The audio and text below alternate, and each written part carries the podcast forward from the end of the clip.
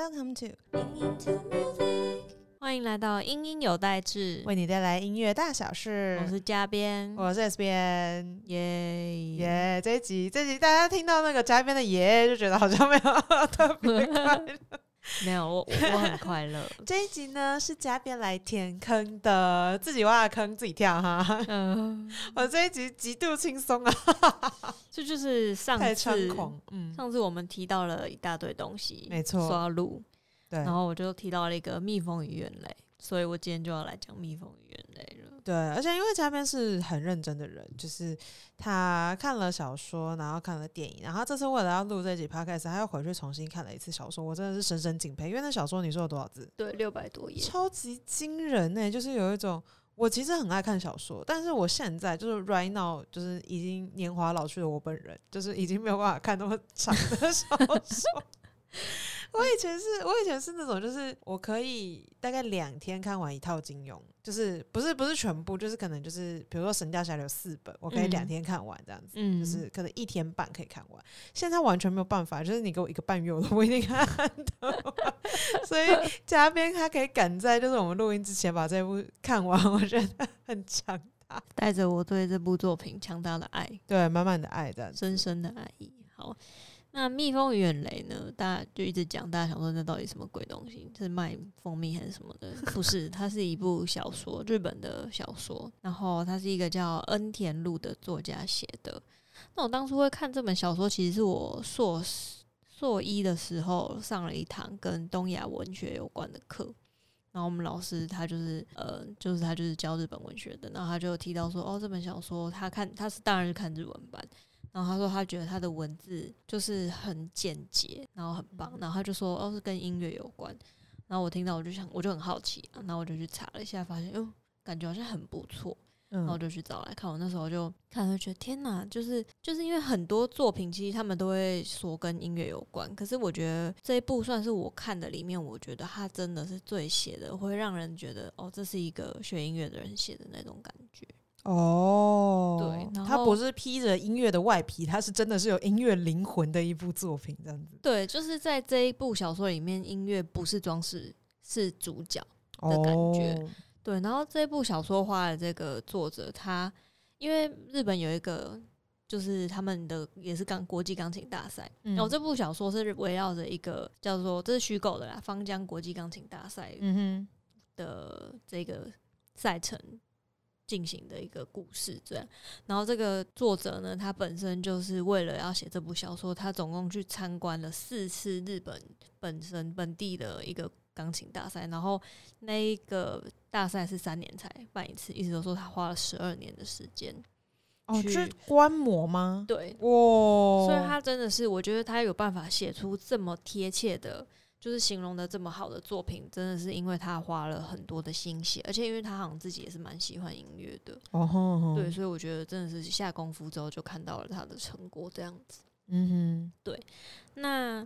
这就是我大概就是我当初怎么开始看这部小说的原因。被老师推坑这样子，对，然后看完之后，后来他又出了电影，嗯嗯、是二零二零年初台湾上映的，只是我那时候没有去电影院看了。嗯，然后，但是我后来就有有就是有看这样子，然后就觉得，嗯，等一下我们就来细细的跟大家品一下小说跟电影的差异，这样。那这一部作品呢我，S 边本人就没有看小说，因为刚刚讲过，就最近年纪大了，眼睛不行啊。太夸张，但我看了电影这样子，嗯对，然后所以等下会主要讨论电影的这个部分，这样子就。对我来讲，我就还蛮好奇的，因为毕竟就是小说刚刚讲说六百多页，就是它其实真的很厚，然后跟嗯电影、电影改编一定就会有一些，比如说不一样的重点等等的。所以它的小说本身是什么样子的架构啊？这个小说我觉得它很神奇的，就是它整部小说的章节就是按照第一次预赛、第二次预赛、第三次预赛到决赛这样子的流程，顺顺的写下去的。哦，所以我整个小说就像是，就是整个小说这样往下推进，我就像是看了一场比赛的感觉，知道吗？对。哦，这个安排很巧妙哎、对，而且因为你乍听之下会觉得它感觉会很像流水账，可是其实它完全不会有让你有这种感觉，反而是你会，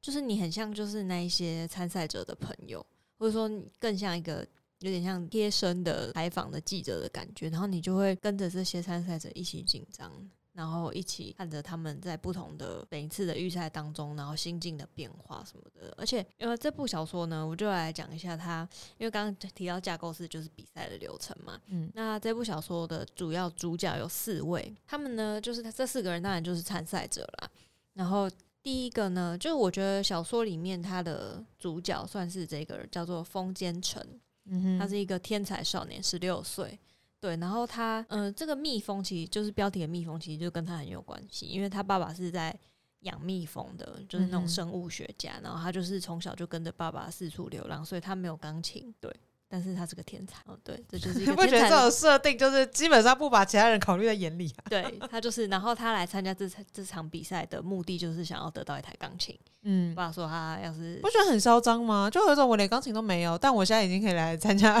比赛。对，就是这种感觉。然后第二个主角是荣传雅叶，她是一个曾经的天才少女，然后她就是从小都是妈妈带陪她弹琴，然后陪她上台，嗯然后就在她十几岁那一年，她妈妈突然就是过世，然后她就本来那场那天她也是要有一场演出，就因为她就是走到舞台上之后，突然觉得对她来说那个钢琴变成很像一个坟墓的存在吧，就是他没有办法再好好的弹琴，然后他就逃离了舞台，就这样消失在大家的视野里嗯。七年的时间，到现在二十岁了，他再重新来站上舞台这样子。嗯。对，然后第三个主角呢是他名字超长的，他叫马萨尔卡洛斯利维安托安纳托尔，我们简称他小马。哦，就是马赛尔。对，嘉宾刚刚露出了一个就很想打我的表情。对然后马赛尔呢，他是雅叶小时候就是曾经短暂的玩伴吧，我觉得青梅竹马吗？对对，有点那种感觉。嗯然后听他的名字就知道他不是日本人，可是他就是多国混血，就是有拉丁裔，又有呃法国，又有日本，反正就是各种。对，然后就是在他多元民族的结晶这样。呃对，然后在小说的设定里，他就是个又高又帅，然后像王子一般的存在。对这个部分，哦，嗯，对哈，好，关于那个电影选角部分，我们等下再来吐槽。对，然后反正他就是小时候偶然的机会听到，就是他就听到雅叶在弹钢琴，嗯然后雅叶发现这个人也很喜欢钢琴诶，然后他就带他一起去跟老师一起上课，然后他们就约定好，就算呃后来雅那个马赛尔就离开日本，就回就去法国、美国那边生活，然后他就跟雅叶约定好说，就算他离开日本，他也是要继续学钢琴这样。哦，好可爱哦。对，然后他们后来就在这场大赛中重新相遇，就时隔了很长很长一段时间。嗯再次相遇这样子。然后其实，在小说里，我觉得呃，作者有意的把他们两个发展成是有 love line 的。哦，然后第四位主角呢叫高岛明石，我觉得这个角色是最贴近我的。嗯等一下就会慢慢知道为什么。反正他是一个已经二十八岁的爸爸，然后他是这个比赛算是年龄限制的最高点的啦，就是在年纪再大下去就不能比了这样子。嗯然后他现在是在一个乐器行当就是工作，然后也有要养小孩这样子。可是他以前也是一个音乐系音大，就是很那个日本有音乐大学嘛，嗯音大毕业的学生，然后他就是想要最后一次吧，就是想要站上台证明自己的音乐人生不会就这样结束的那种感觉。我觉得是最后一次拼搏的那种感觉。所以基本上是三个天才加一个平凡人的故事。对，平凡人作何感想啊？可是我觉得，呃，我觉得他在他们四个里面是一个很重要的，就是因为你知道四个天才的话就太神仙打架，你观众看起来根本就没有感觉，没有代入感。对，嗯所以就是正因为有明石这个角色，就是更能让大家去，很像我们是从明石的眼睛去看这三个人的那种感觉。我自己在看电影的时候，我其实也最能够带入明石的角色，嗯，尤其是因为他一直在强调就是平凡人的音乐这件事情，我就觉得我就是就是 我就是平凡人，我只听得懂平凡人的音乐，对大概是那种感觉。好嗯然后整部小说呢，基本上就像我们刚刚说的，就是它就是按照比赛的过程这样子慢慢的发展下去。那当然，雅叶他对自己，因为他就是之前逃离舞台嘛，所以大家对他都有很多的背后指指点点这样子。嗯然后他也很会怀疑自己啊，这样子。然后他在小说里的话，算是因为有风间城，他很嗯像是一个音乐的催化剂。就我觉得雅叶跟风间城其实是比较像的类型的天才。哦，对他们真的就是天才中的天才。嗯然后马塞尔比较是天才中的一般人，哦，就是大家会会说他是天才，但他其实又很努力这样子。对对对，努力型的天才的那种感觉。嗯对，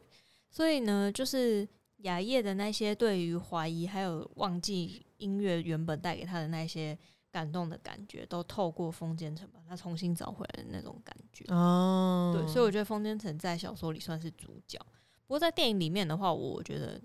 应该是雅叶比较像是主角，对雅叶比较嗯像主角。基本上他们在整个铺垫的过程，我觉得就有一点不一样。嗯嗯，对，因为电影感觉就比较像是雅耶，他就是重新去面对他自己的心魔，然后要去克服这些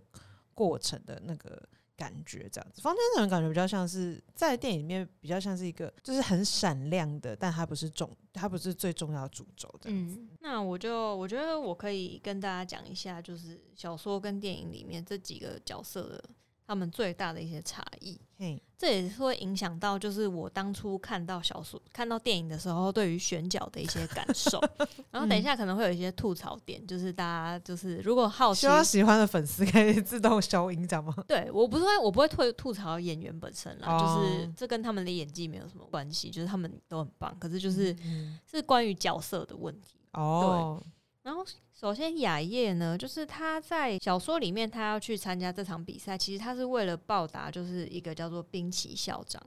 嗯的帮助，因为他在妈妈离开之后，其实就不太会去弹正式的钢琴，嗯。然后也没有在读，就是我们台湾的话就是音乐班。然后是那时候他高中的时候，有一位叫冰崎姓冰崎的校长，他是妈妈以前的朋友这样子，然后就到他家来拜访他，然后听他弹琴之后，就邀请他去考他们学校是音乐大学这样。然后就是他去之后，他确实当然就是也考上了嘛，虽然他是用那个，哦，他虽然都没有读，但他还是考上了，是这样。他还是有在弹琴，可是就是、哦就是他就不再是走那种一般路，他就比较去玩 band 啊什么那些有的没，嗯就是其他的路这样子。然后他本来也想好他要读理工大学之类的，对。嗯然后可是就是校长就是希望他可以不要就是白费了他的才华的感觉，所以他后来那也就考上。然后这一次比赛呢，就是滨崎校长很希望可以，因为校长是开特别门让他进去的，就是嗯所以他就是为了想要让就是校长不要难做人，就是也是去参加比赛，证明说哦，我确实是有能力，不是是单纯靠校长进来的这种哦，感觉。嗯不就是不是只是因为我曾经是一个天才少女，所以才能进来。嗯哼，对，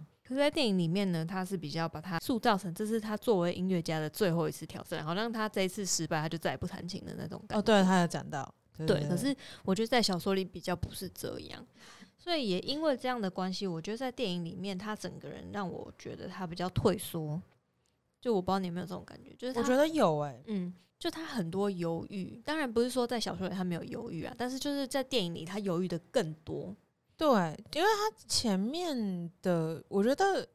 甚至不能说前半电影，我觉得他基本上就是整部电影，他直到最后那段时间，就嗯。之前他基本上都是一个感觉他有点怀疑，然后有点迟疑，然后你可甚至可以从他的表情可以感受到他在弹琴的时候，他并不是真的很享受其中的感觉，对，就是有一种他好像不知道为什么有一种惧怕的感觉。嗯，嗯，对我觉得那个演员本身在这个上面呈现就是诠释的蛮好的。嗯，对，然后就是他的话就很少啊，基本上我觉得他一个人的时候没什么台词，但他就嗯只有在遇到小那个马萨尔的时候话才会很多。不知道 S 边在看的时候会不会有这种感觉？基本上那才是真爱啊！对。但是在小说的时候，其实他前面是比较有点像是不管世事的单纯少女，就是就算别人对她有异样的眼光，就算大家会在背后闲话她，她还是就是很享受的看其他参赛者的表现，这样，然后反而是她的朋友小奏，这个是在电影里没有出现的角色，嗯，就她是冰崎老师的女儿，对。然后反而是小时候在旁边，有一种皇帝不急急死太监的感觉，就是雅也还很悠哉在那边看哇，这个人弹的好棒，那个人弹的好棒。然后小奏觉得，等一下，你不是也要比赛的人吗？就是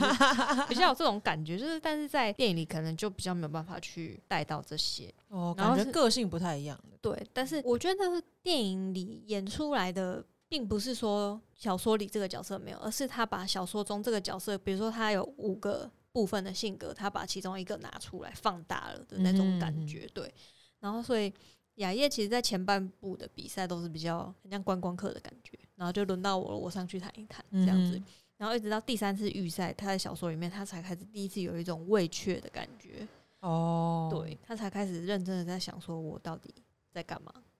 我为什么要弹琴？这种感觉，就是他才开始认真的思考。对，就是那时候在看电影的时候，会有一点觉得他的个性、他的性格，我觉得变得比较不那么立体了。哦，可能是因为时间有限，所以就是只能呈现某一个面相这样子。对然后第二个马萨尔的话，这个呢就是要吐槽选角的部分，就是因为他在小说里面，他实在是被描写成一个世纪大帅哥，就是这就是很多他去参加比赛，可是就很多粉丝，然后每次要轮到他要上场的时候，就是整个音乐厅就会塞爆的那一种，然后大家看到他就是会像看到偶像一样那般的帅。然后呢，我要在此声明，我真的不是觉得电影的这个演员不帅，不是这样子的。嗯，他帅，可是他不是我在看小说的时候想象出来的那种帅，因为那个小说中他的他的身份就是他就是又有拉丁裔，又有又有法国什么的。可是呢，嗯我那时候在看的时候，我就一但我觉得演员本身长蛮日本的呢，就是就是电影里面的演员。我那时候就看，，我就觉得为什么这个演员那么有东南亚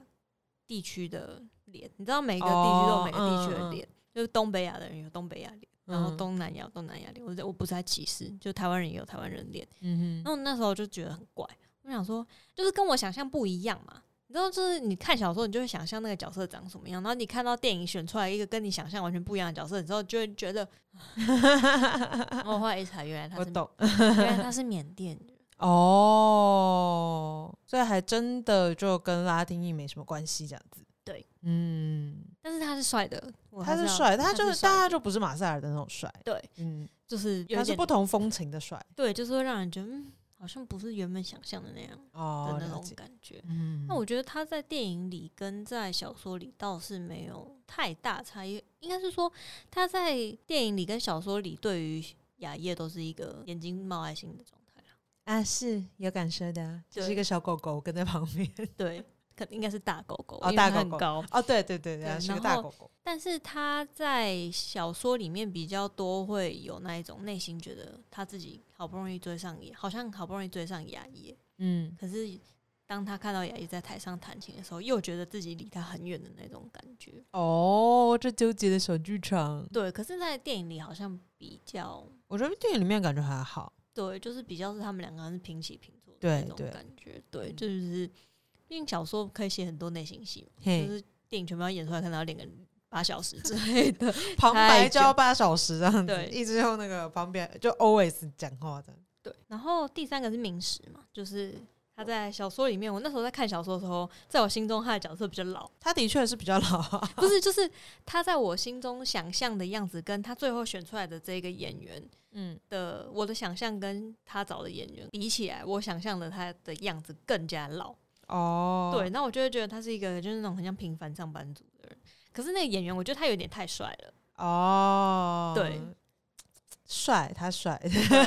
然后又很高，没有没有办法反驳，对，对，就瘦瘦高高。可是我想象的是比较没有那么高，就是比较平凡的身高、平凡的身形、平凡的脸哦，蛋。他比较像是下班之后还可以兼职去当模特儿的那种，对，就是有一点不那么平凡，不那么平凡。对。然后因为在电影里面，他的这个角色给我的感觉，他没有像小说中形容的那么温柔。哦，对，因为其实，在小说里面，那个记者访问他的那个记者啊，其实是心中带有一点私心的，哦，怎么说？就是他其实是可能以前有喜欢过他，哦，对，所以他其实是抱着一种来看，就是以前自己喜欢过的人，然后就会有一种啊，他果然还是这么帅的那种感觉。嗯哼，对，可是，在电影里好像比较没有，而且电影里面明石不是还对他老婆发火嘛？就是虽然也不啊，他、中间比较烦躁的时候，讲话也比较凶一点对，可是，在小说里给我的感觉，他是一个更加温柔的人。对，但是在、哦在电影里感觉他就会比较有点尖锐吗。哦，我觉得哦，这边的话，因为我那个地方看的比较认真，嗯，就是我觉得是，我觉得有一种真实的感觉，因为我还蛮喜欢的片段是他在他前面是因为他他去参加比赛嘛，然后所以就是练琴的时间其实要很长这样嗯子，然后他们下班之后就一家三口在吃饭，然后老婆就跟他讲说，就是就是麻烦你了，就是还让你去接小孩回家这样子。嗯然后他的回应是类似就是哦没有就是我应该做的之类的。我那个时候其实很喜欢那个 part，就是我觉嗯得、我觉得这样子的状态对我来讲非常真实，就是。当你今天在说你想要就是演奏音乐的时候，尤其是因为他开始在讲说他想要就是弹奏就是普通人平凡人也可以就是理解的音乐的时候，我觉得这样子生活才是很好的。就是嗯如果你今天为了，比如说你今天为了要练琴，然后比如说不做家务、家庭失和、不啦不啦不啦之类的，我觉得那样就有点不平凡了。嗯，因为变成就是你需要牺牲一些你真正的日常，然后去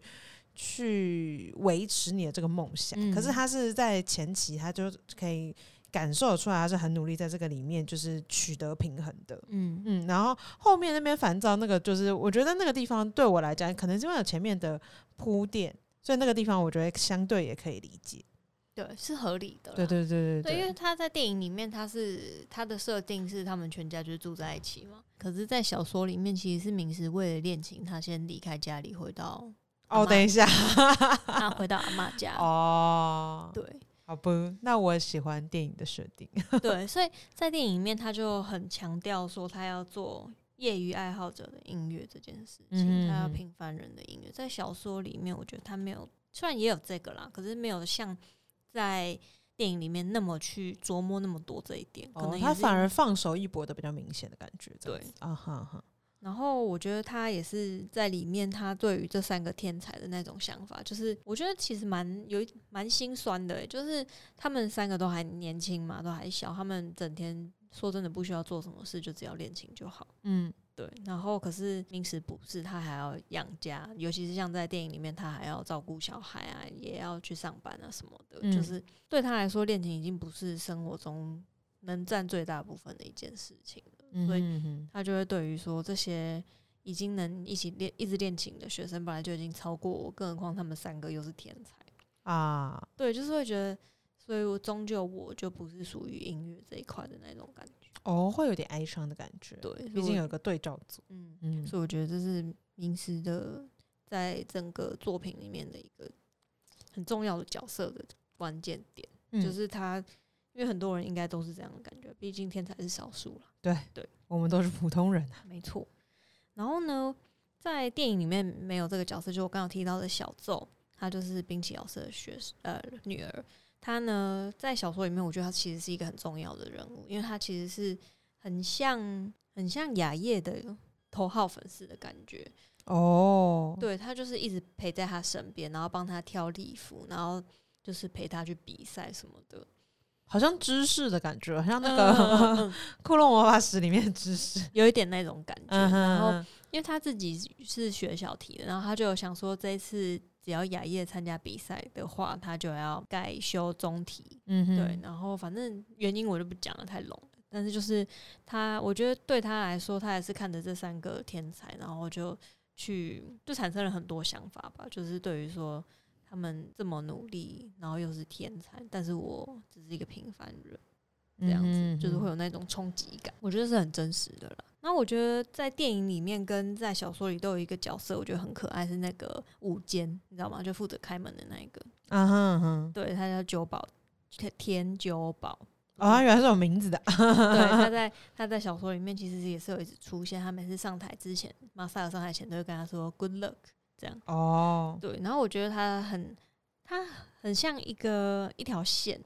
他从雅叶小时候到他现在长大了，他都一直在那个位置，嗯然后叫他荣川小姐，就是换你上台了那种感觉。在不管是在他逃走的那场演奏会，还是在这一次的比赛里面，嗯他都是一个一直在那里都没有唯一一个没有变的人。我觉得是那种感觉。嗯对然后我再简单讲一下三个人，一个是纳桑尼尔，就是马萨尔的老师，嗯，就他在那个电影里面，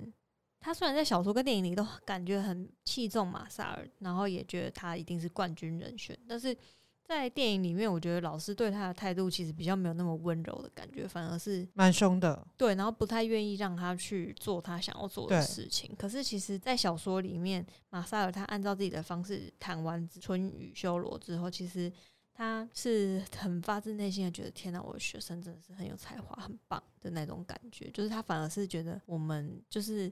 是怎么可以去教这些孩子的那种感觉。哦，所以就是跟电影里其实落差蛮大，因为电影里的时候，就是我不是跟你说不能那样嘛，什么就是你就是要追求完美什么的嗯那种感觉，所以我觉得这就是两个有一点落差的地方。对，我不太确定他为什么要做这样的落差的安排。然然后另外一个是三之子，就是另外那个女生评审，嗯，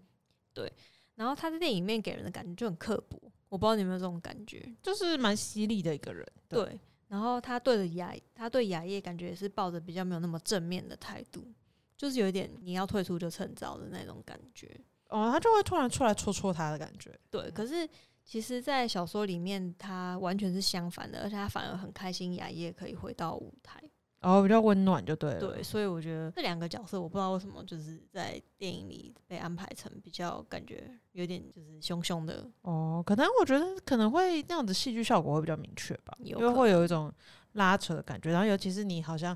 就是要站在这个舞台上，然后因为就是没有什么其他外在的一些负面的因素，嗯所以需要有一这样的角色出来，好像激荡一点那种感嗯觉，这样子。对，然后最后一个呢就是指挥，哦，因为我记得指挥，我觉得我看到他指挥的时候，我想说，哇塞，这人也太有个性了吧，跟哇塞，他也太凶了吧，跟 哇塞，他们也太难配合了吧。对，就是他在电影里完全就是 我在我的笔记里面写，电影里面的指挥简直太机车了。对呀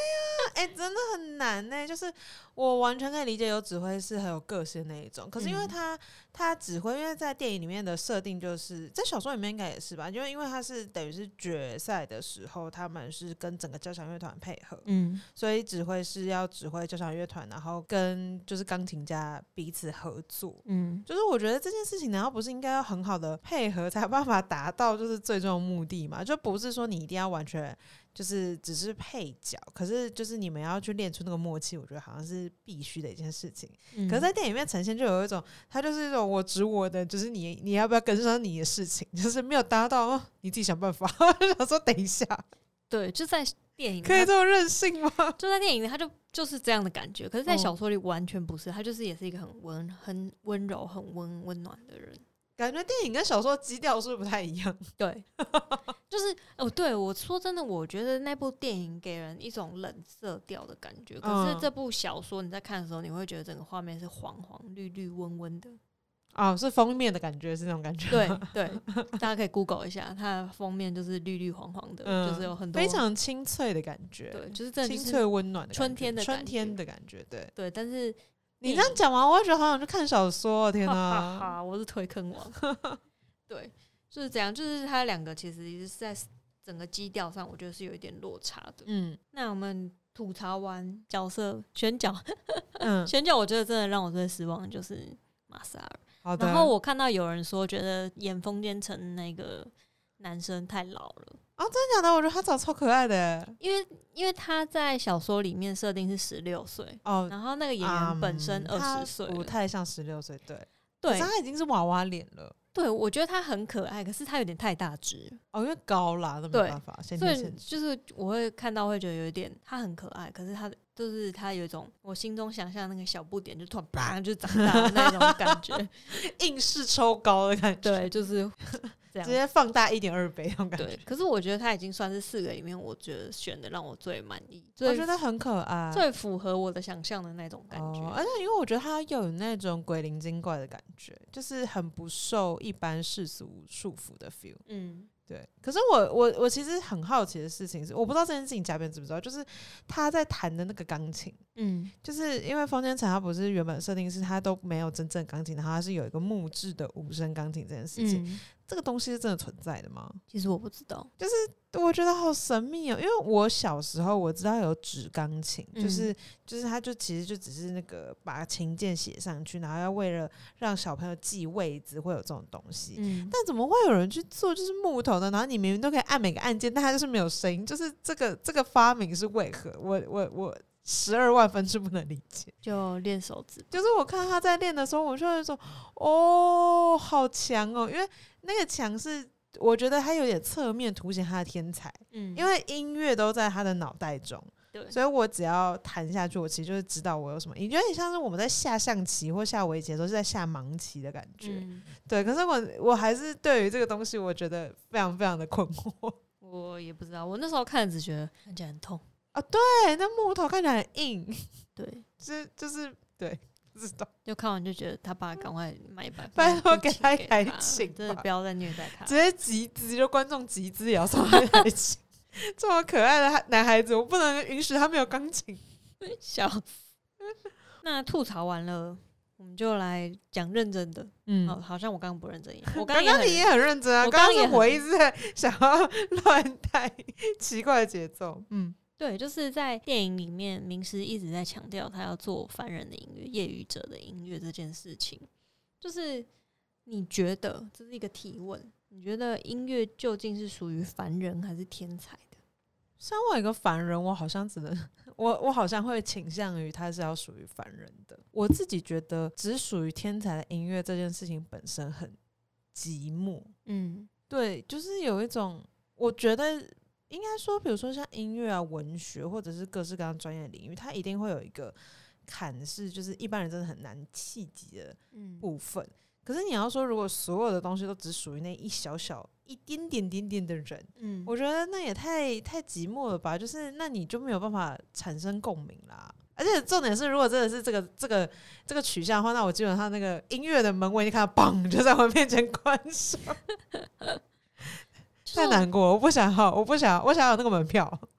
就是我会觉得这是真的是，我觉得他在这里面提出的这个问题真的很好，因为他觉得明时他觉得音乐是源自于生活的东西，然后他们也一直在强调说，整个世界都在发出声音，雨、嗯雨滴有声音，然后风有声音，很多东西都有声音，所以明时觉得去演奏的应该是平凡的生活着的人，就是像他一样。但是他又觉得说，他觉得虽然这样听起来很像是一个梦想破碎的人在找的借口，但是他又觉得说，在这些平凡着生活的人里面，他们一定会蕴藏着这些靠生活过活的人没有办法企及的一些部分。嗯，对然后，因为他其实，在第二次预赛结束，他就被刷掉了嘛，对，对，就看起来很像是他失有点哀伤的感觉。就是看起来很像是他失败了，他也觉得自己失败。他他在落选之后，他说业余者的音乐失败了，就这样，我的人生的第一乐章结束了。嗯对可是我觉得他其实不算是失败，因为在第二次预赛里面，他有一个作品叫做《春之春雨修罗》，嗯，这是一个虚虚构的钢琴曲，他是这个小说家他自己虚构的他。在里面弹的一本正经，但他其实是虚构钢琴曲。对，哦吼，很厉害他是很厉害。为了这一部，应该说为了这个小说，然后改部编成电影，所以他们就是特别去请一个作曲家去创作这首曲子。嗯然后这个《春雨修罗》，它的灵感的来源是来自宫泽贤治的诗，就是《春雨修罗》里面。对，然后呢，其实因为明师他当初在写，就是在比赛里面，《春雨修罗》中间有一段卡顿扎，就是装饰咒，嗯是要让每个参赛者自己去己创作自己的属于自己的那个装饰咒这样子。然后呢，明师就一直想要创作出平凡人的音乐嘛，嗯所以他后来他其实是选就是宫泽贤治他的《永绝之城》这首诗里面，然后有一句叫做“轻去雨雪来”，就是呃宫泽贤治的妹妹快要那时候她就在发高烧，觉得自己快死了，然后可是她不想让哥哥看到自己死掉的样子，所以就跟哥哥说，请他到外面去拿一盆雨雪，就是下雪那个雪进来给他。所以他其实是一个蛮悲伤的一个故事。对，然后所以明师他当初就是想说，他用情曲雨雪来，然后来当做一个旋律的基调，然后去创作。而他最后呢，虽然他在第二次预选预选就落选了，可是他得到那个作曲家演奏奖，就是那个作曲家他觉得他是把这首曲子诠释的最好，卡甸扎写的最好的一个人。嗯，所以你说平凡人的音乐，业余者的音乐失败吗？也不是，我觉得他其实也在某个程度上获得了肯定。对，所以我觉得其实是他给他这样的一个奖，我觉得其实是蛮好的，就是也是让大家知道说，并不是只有专业的人才可以演奏的那种感觉。因为其实真的很矛盾啊！你想那些能站在舞台上的人，嗯，他们哪一个不是就是靠这些吃饭？对，真的，应该说他们，因为就是在那个里面，他们就是我印象很深刻是，就是他就看着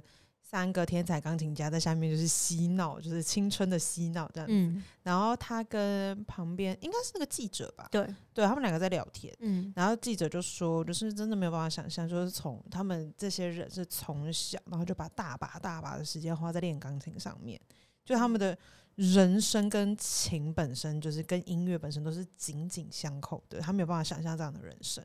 然后这个时候他就说，就是很遗憾，就是虽然我站在这里，但我其实也没有办法想象，嗯，因为他的他的人生就是除了就是钢琴跟音乐之外，他还有好多好多不同的组成元素。所以你要说他真的是把所有的精力都放在上面嘛？没有，他就是更更更在，就是怎么讲，就是更跟我们一样，就是他有。就他是很重要的一部分，可是又有其他的面向这样子。嗯然后可是你就会觉得他在他在讲这句话的时候，我其实蛮喜欢他那个时候表情，就是嗯。他的比较像是有一点有点怎么讲，有点苦笑，嗯，然后可是又有一点就是啊，但我就是这样的人啊的那种感觉，嗯。就是就是就是天才的音乐是那个样子，然后我们平凡的音乐之所以有另外一个风味，那就是因为是平凡人的音乐，我觉得是那嗯。种感觉。所以他如就是他走过他这样的生命历程，然后用他的体悟去创作了那样子的装饰音的部分，嗯然后获得了肯定。我觉得我其实很喜欢这个部分。嗯，嗯，然后在这个同时，我觉得我也蛮想提一下，就是马萨尔，他嗯虽然也是大家眼中的天才，可是他其实是蛮神奇的，他一直很想要脱离那个很像古典音乐的一个封闭的世界的那种感觉。嗯对我觉得他是有一点介在明石跟雅叶他们中间的那种感觉。嗯然后他就是他在电影里面，他是说他有有一段这样的台词，他就说以前像我们这样的年轻人，也像我们现在听流行音乐一样欣赏着拉赫曼尼诺夫吧。他说：“我觉得古典音乐就好像被束缚、被封印在里面。我想再次打破枷锁，冲出这个结界，打造新的古典音乐。就是他想要成为一个可以自己创作、可以自己作曲的钢琴家。嗯对，因为现在大部分演奏家主要都还是就是不像以前的那些音乐家，就是会作曲这样子。嗯对，所以我觉得他就有一点走在时代的尖端，没有，就是他就有一点他不想要就只是当一个单纯的演奏家，他想要创造这个时代的古典音乐的感觉。嗯所以我觉得其实他想做的事情跟明石想做的事情其实有点像的。可是因为他是天才，所以他感觉可以 更有力量去把它做出来吗。我不知道。哦，因为他就是在等于是在这个在这个束缚之下，他又努力的想要求创新、求改变的感觉。对，那在感觉在小说里面，老师是挺支持他的。哦，对，然后可是，在电影里，就是他其实就这一段，他是默默偷偷的跟雅叶说，对，就是哦老师感觉不太，就光他那一段卡电只要按照自己的方式的弹，老师就在那边碎碎念嘛，更何况他还说他要创作什么新的古典音乐，嗯对啊，所以我觉得其实是就是想要突破那个旧有的那种封封印感的那种感觉，嗯哼对，我觉得其实也是蛮好的。那我蛮好奇，在这四个主角里面，你自己会最喜欢谁？我最喜欢谁哦？嗯，我好像会最喜欢马萨尔。哦，就是他是有一点想要追上雅叶，所以很努力。嗯可是追着追着，发现自己也很喜欢，所以自己也很努力，然后又想要跟这个人一起并肩的那种感觉。哦，这种感觉，嗯哼嗯哼，对，然后他也不是说就是盲目的说我要追上你而已，而而是他自己也可以把它做的很好。嗯对我很喜欢那一种，就是我还蛮喜欢这个角色设定的感觉。嗯，但如果你说是电影的话，我当然就是最喜欢冯建成那个角色，因为那个男生真的太可爱了。对不对？他真的好可爱哦。对，但我最有共鸣的可能就会是明石的部分，然后女主角的话，我觉得是会蛮心疼的，因为她嗯花了很多时间在琢磨，就是她的各式各样，就是经历一些就心里面上面的转折的部分，你就觉得啊，这孩子就有一种，我觉得心疼比较像是因为钢琴这件事情本身来讲，一开始对他来讲是很快乐的一件事情，而且是非常单纯又快乐的事嗯情，因为就是跟妈妈然后一起，然后你就会觉得他就是一个很大的玩具，你只是嗯在玩这个玩具而已。然后可是因为后面就是你看你又被冠上天才少女的这个名称，然后又有各式各样的就是期待在你身上，然后再嗯加上妈妈过世这个变故，就会变成他就再也不是那么单纯的一件事情。嗯然后你要就是一一去克服它之后，再重新回想起钢琴快乐，我觉得这整个历程会让人觉得哦，特别心疼他，而且我觉得女主角特别可爱，就是有一种他在这个过程中看着他这样子，嗯，就是重新成长，就是说哦，心疼秀秀的感觉。虽然明明嗯就跟他差不多大，但就是，但就是对我看着他，我就母爱泛滥感觉。嗯，因为我觉得真的是，我觉得我很矛盾，就是感觉我会被人家说，就以前学习的过程会被说什么没天分什么，哦，嗯，对。可是你看我的成绩，你会觉得啊，没天分吗？嗯哼，对，因为我的嗯成绩一直也都是蛮好的，嗯哼，对我就觉得说，这种感觉就是因为像我妹就是被说很有天分的那一个，然后她的成绩当然也很好，因为她也是被逼着练琴练得很惨。嗯对，然后我就会觉得说，这就是我觉得就是雅叶跟马萨尔之间的差异。哦，就是我不是说雅叶不努力哦，雅叶也很努力，嗯，可是雅叶努力一步，嗯，跟马萨尔努力一步，那个落差，就有一种雅叶已经就是快要到终点了，马萨尔才刚起跑的感觉。然后，但他们两个都用了同样的力气，那种感觉。对，甚至马萨尔更多。哦，对，是这不只是恋情啊，就是光读书这点就是，嗯，就是可能比如说我数学就超烂，然后我妹数学就比较好，然后就是她花大把的时间在读别的科，但是她数学就是很好。可是我花大把时间读数学，但我数学就还是那么烂，感同身受，感同身受，超有共鸣。就是这种感觉。可是你说看到结果来说，哦，我数学是真的挺烂的啦。可是你嗯说拿音乐来讲好了，你说我真的是会超级没天分的人吗？我自己不觉得我是超级没天分的，嗯只是我不是成为那个顶尖的那一块的料而已。对但我觉得就是不不成为顶尖的料，我觉得在就是阅读这部作品，就是不管是电影或者是小说，我觉得它都某一个部分可以疗愈到这个部分的自己。因为，我觉得其实因为我只有看电影，然后嗯书的话我看了蛮多书评的，我觉得嗯其实蛮蛮有趣的事情是他，因为他等于是作者抛出了这个问题。嗯，就比如说刚刚在讲的，就是天才的音乐，凡人的音乐。那嗯然后跟就是如果没有办法成为天才的话的我们，是不是还要继续努力？类似那种感觉。嗯然后其实我觉得在电影里面，他其实也没有很明确给你一个答案，就是他没有跟你讲说你那你就继续努力啊，或者是那你就不要努力啊，就是他没有给你一个这样子的这样子的定论。嗯，可是就是你看完之后，你会有自己的感受，嗯就是会有自己的体悟，然后某个程度上，我觉得其实蛮蛮疗愈的，因为你会得出一个自己最后的心得的那种感觉。像我自己自己，我觉得自顾自的解释，我觉得可以。身为凡人的我，还是值得拥有音乐的。就至少对于音乐的热爱，我觉得这件事情是可以持持续一辈子的。那我就想到我那时候在准备这一集的时候，就刚好看到那个戴子颖跟他姐姐的哦麦当劳的广，告，嗯对然后它里面他就说了一句话，他就说很多人都会说他是天才型的选手，嗯可是他在场上遇到的每个人都是天才型的选手。嗯他说，所以最重要其实还是他们透过不断的努力来提升他们的技术。我觉得这些人也是，就是每一个比赛、每一个领域的大家都是，就是一定都有你很有天分的部部分，那也会有很多人跟你一样有天分。那你要怎么在这些都很有天分的人里面成为佼佼者？那就是必须要靠不断的努力。哦，对，我觉得这是一个比较正面的思考的方法，嗯就是不是说你是天才你才要努力，你不天才你就放弃，不是这样。嗯可是如果你真的够爱这个东西，那你就是撞破头破血流，你都是给它撞下去。像我就是撞到现在还是不愿放弃这样。还是很爱。对，因为我觉得像那个像方真成，他里面就有讲，他就说你是不是真的喜欢音乐？然后他就问他说你有多喜欢这样子，嗯他就说就算只剩下我一个人，就算没有人会聆听，我都还是会一直弹琴。嗯哦，那个时候那个那个感觉就是说、哦 是真爱的那种感嗯觉，对对对对。对，但我觉得就是音乐这件事情也是，就是如果你可以遇到更多跟你一样喜欢音乐的人，就很好。像我们的节目就是希望可以做这件事情。冷不防的一个推销。突然一个强行置入的，我觉得对啊，自己自己爱音乐很棒，然后跟大家一起爱音乐也是一件很有趣的事情。嗯，但说到音乐，我们是不是要聊聊这一部作品里面的音乐？对，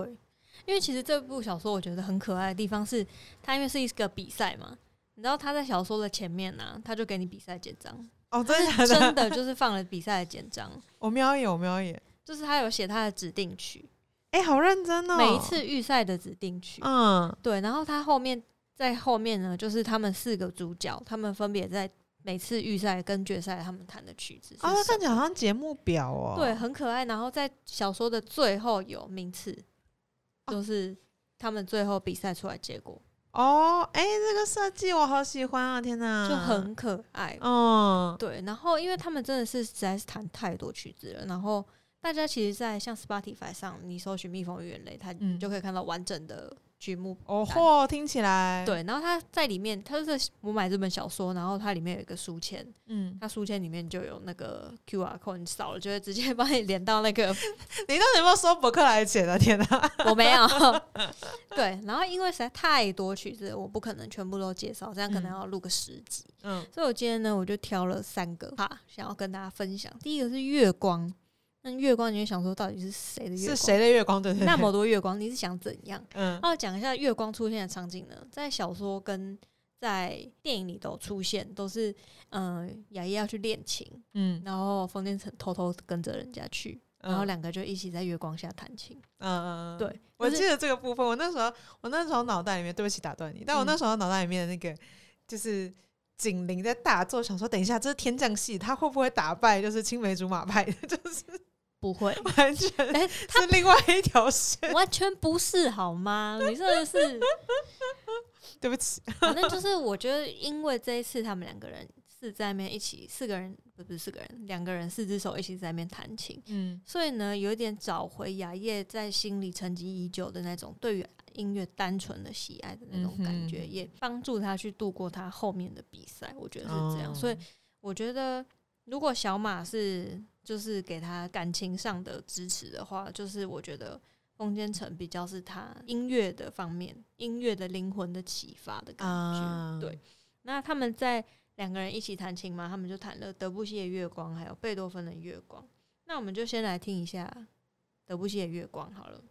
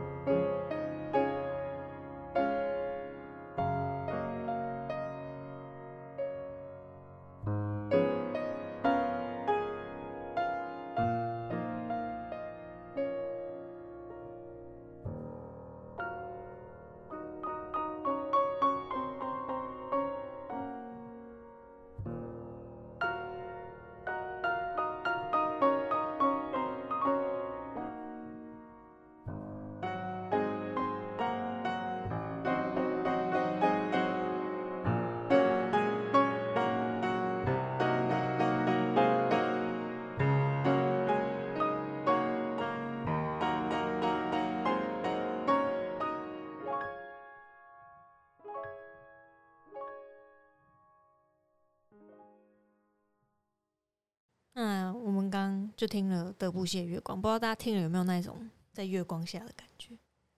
有非常优雅，很惬意，月光洒在我身上。好，外面就是大白天。你不能让我 gay 白文静一下，我要大小嘴哦。对，嗯好，就是德布西的《月光》，它其实这首作品它的灵感是来自诗人魏尔伦的诗作，也是同名叫《月光》。然后他在诗里面，他在描述着有一群戴着面具的人在月光下跳舞，然后看起来跳舞听起来的 creepy，好像什么邪教仪式。不是，就是是这个穿的宫廷，就是你知道哦贵族服饰这样，样。然后就感觉很快乐嘛，像舞会的那种感觉。嗯可是每个人他的面具下面感觉都藏着一个忧郁的那个表情，就是啊感觉内心有一些什么。嗯哼，对，然后德布西呢，他就把这个诗作透过音乐的方式描绘出那个月光，还有那种这些跳舞的人他们内心的那种惆怅的感觉。嗯，对，好，非常有深意的一部作品。那我们接下来就再听一下贝多芬的《月光》。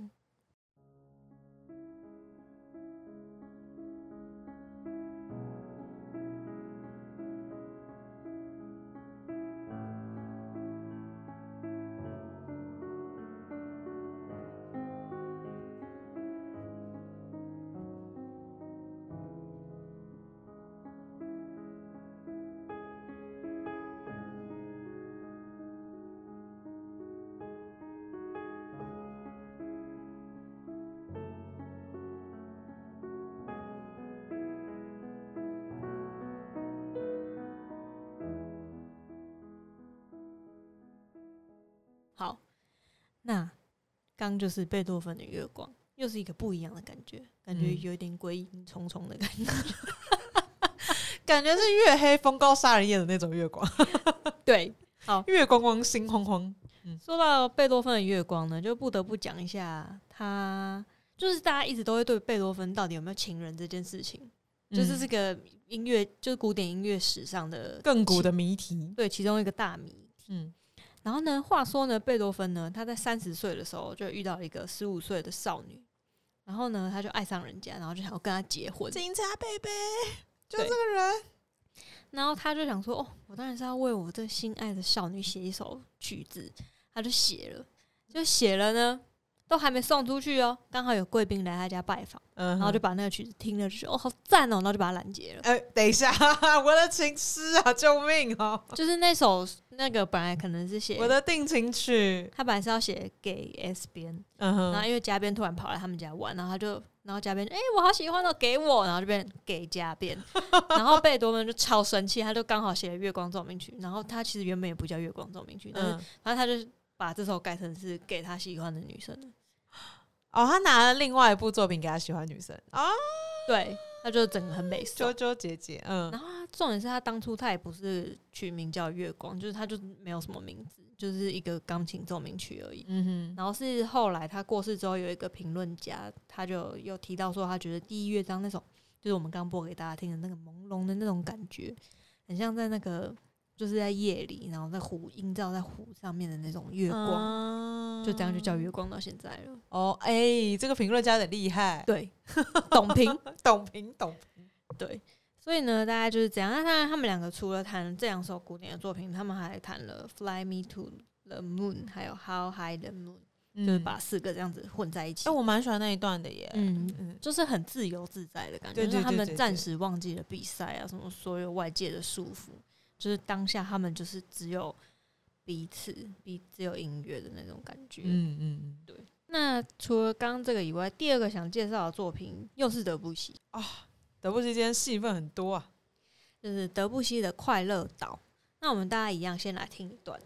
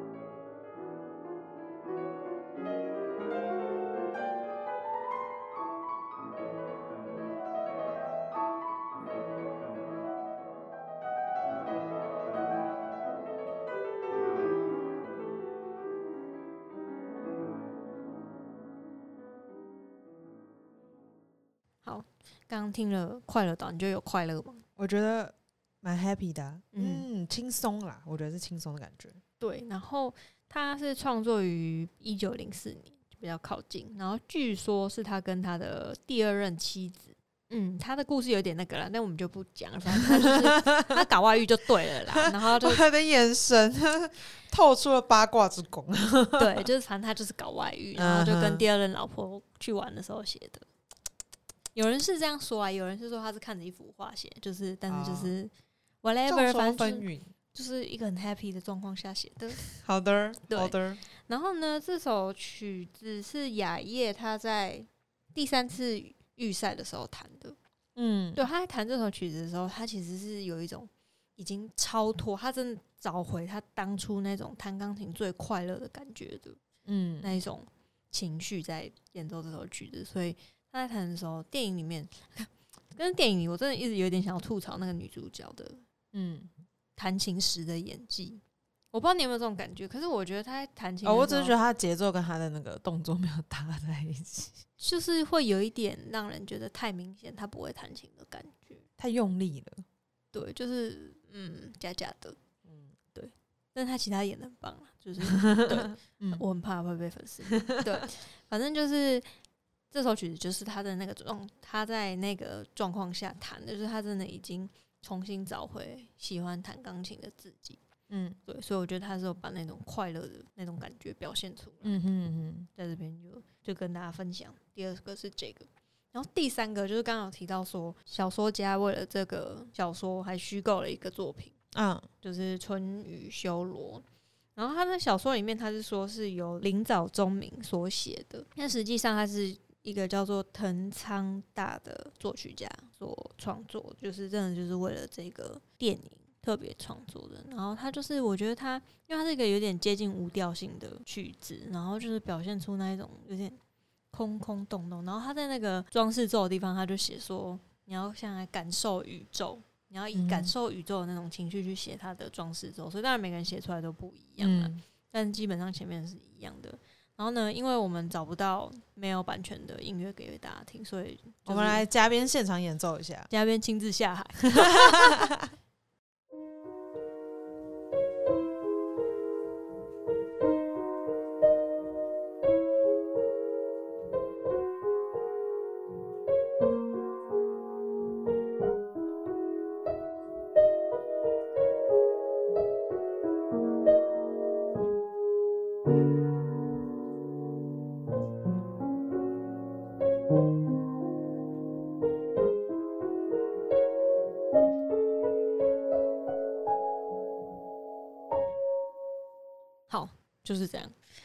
后面有点复杂，而且呢，就是嘉宾